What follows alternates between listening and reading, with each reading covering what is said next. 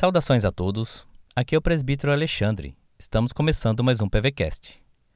Hoje nós vamos meditar em um artigo do reverendo Hernandes Dias Lopes, publicado no jornal Brasil Presbiteriano em setembro de 2020.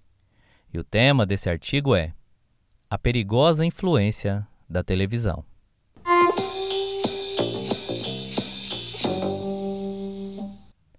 A televisão, uma das mais fantásticas invenções do século XX, trouxe inúmeros benefícios para a sociedade. A comunicação tornou-se precisa, ágil e global. Ela encurtou as distâncias, democratizou a informação e abriu os canais do conhecimento para todos, em todos os lugares do mundo. Não obstante os seus grandes benefícios, a televisão também pode tornar-se um grande perigo para a sociedade. Exatamente por sua poderosa influência, quando mal usada, torna-se perigosa. John Stott, saudoso escritor britânico, alerta sobre os perigos da televisão em um dos seus livros sobre pregação. Em primeiro lugar, a preguiça mental. A televisão tende a tornar as pessoas mentalmente preguiçosas. Ela atrai, seduz, vicia e manipula as pessoas. É surpreendente a quantidade de tempo que as pessoas passam diante da televisão. Em média, as pessoas gastam de 3 a 5 horas por dia. Ela torna-se um vício que leva as pessoas a se tornarem passivas, deixam de pensar. A televisão tende a destituir as pessoas da crítica intelectual, produzindo nelas flacidez mental. Segundo, a exaustão emocional. A televisão tende a tornar as pessoas emocionalmente insensíveis. As tragédias do mundo inteiro são despejadas dentro da nossa casa e não temos tempo para deglutir todas essas coisas. No afã de retratar a realidade, muitas vezes a televisão torna-se formadora de opinião, induzindo as pessoas às mesmas práticas que ela divulga. A violência e a imoralidade andam de mãos dadas.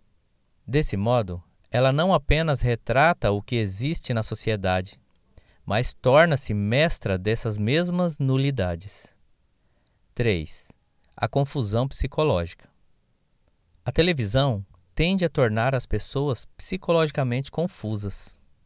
Ideias, conceitos, valores, filosofias e crenças são despejadas diante das pessoas e muitas vezes elas não têm o discernimento necessário para filtrar o que é certo e o que é errado.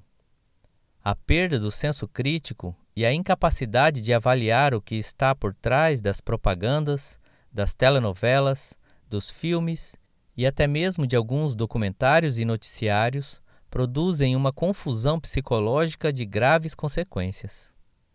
4. A desorientação moral. A televisão tende a deixar as pessoas em desordem moral.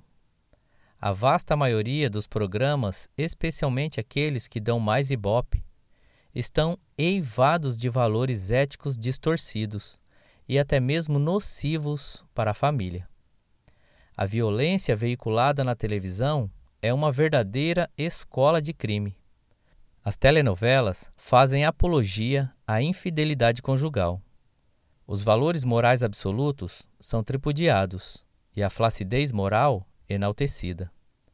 Aqueles que se viciam na televisão alienam-se dentro de casa, matam a comunicação familiar e se intoxicam com conceitos liberais e permissivos que conspiram contra a família e provocam verdadeira confusão moral. 5. O esfriamento espiritual. A televisão tende a deixar as pessoas apáticas espiritualmente. Muitos crentes trocam o culto devocional pela televisão. A tela cheia de cor e de imagem ocupa o lugar da leitura da palavra de Deus e da prática da oração. A comunhão com Deus e com os membros da família é substituída pelo vício perigoso da televisão. Que Deus nos dê discernimento para separarmos o precioso do vil e restaurarmos o altar de Deus em nossa casa. Pense nisso. e Deus abençoe o seu dia.